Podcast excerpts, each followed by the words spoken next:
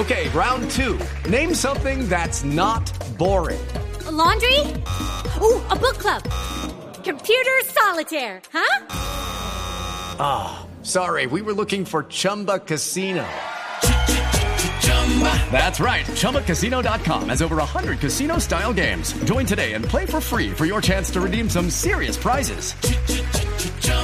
ChumbaCasino.com. No purchase necessary. Full prohibited by law. 18 plus terms and conditions apply. See website for details.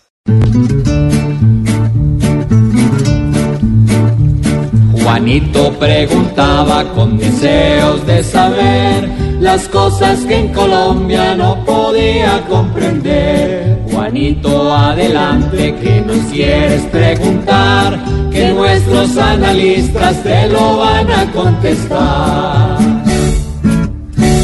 Pregunta es para mi analista preferido, mi tío Felipe Zurita. Y dice así.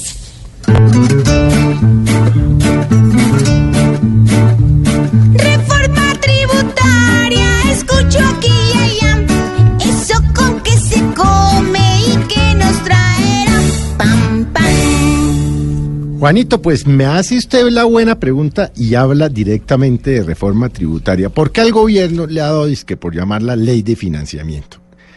No, Juanito, es una reforma tributaria adicional a la que nos clavaron hace dos años, en el que recuerde usted subieron el IVA del 16 al 19%, entre otras. Pues bien, ahora se viene con una supuesta disminución del IVA del 19 al 18, luego al 17, dicen ellos, pero van a ampliársela a todos los productos de la canasta familiar.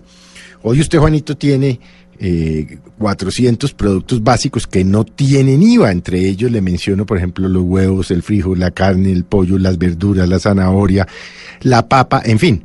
Pues todo eso se va a subir y dice el gobierno que va a buscar el mecanismo para devolverle a cerca de 3 millones de familias este pago adicional. Esto, esto es casi que una vuelta triple salto mortal, porque es que resulta que es posible que esas 3 millones de familias, primero, estén en el CISBEN y no quieran eh, eh, darle más datos al gobierno. Dos, que ya estén en familias en acción. Tres, que no estén en ninguna. Cuatro, que no tengan cuentas bancarias en donde les puedan depositar. Es decir, no va a ser un tema fácil.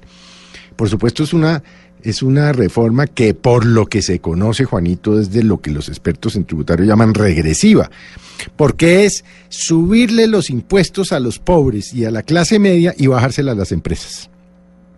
Por ejemplo, no hablan de nuevos impuestos para bienes de capital, hablan de bajarle a los grandes empresarios del 37 al 33%, pero a la vez hablan de subírselo a la clase media y a quienes ganan más de 50 millones de pesos al año, hasta dicen ellos una tasa del 37%, que es una barbaridad. Esto es una tasa de país desarrollado, solo que usted no recibe lo que usted recibe en Estados Unidos, en Suiza o en Canadá, en bienes y en servicios, en salud, en infraestructura y en seguridad.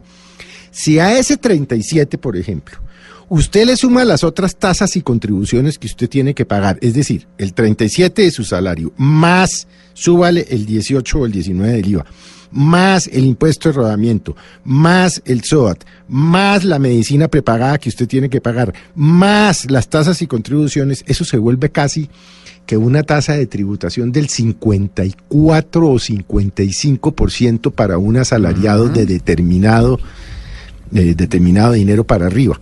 Eso es casi que expropiatorio. No hay nada que hacer. Todos los gobiernos dicen una cosa y hacen otra. Y va, y va a estar bien complicado eso. Gracias, tío.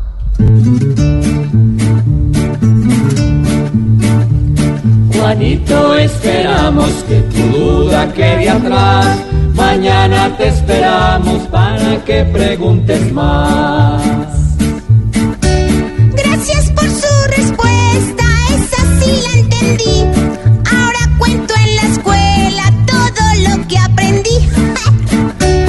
Juanito preguntón, siempre buscando explicación, solo Blue Radio le da la contestación. Pam, pam.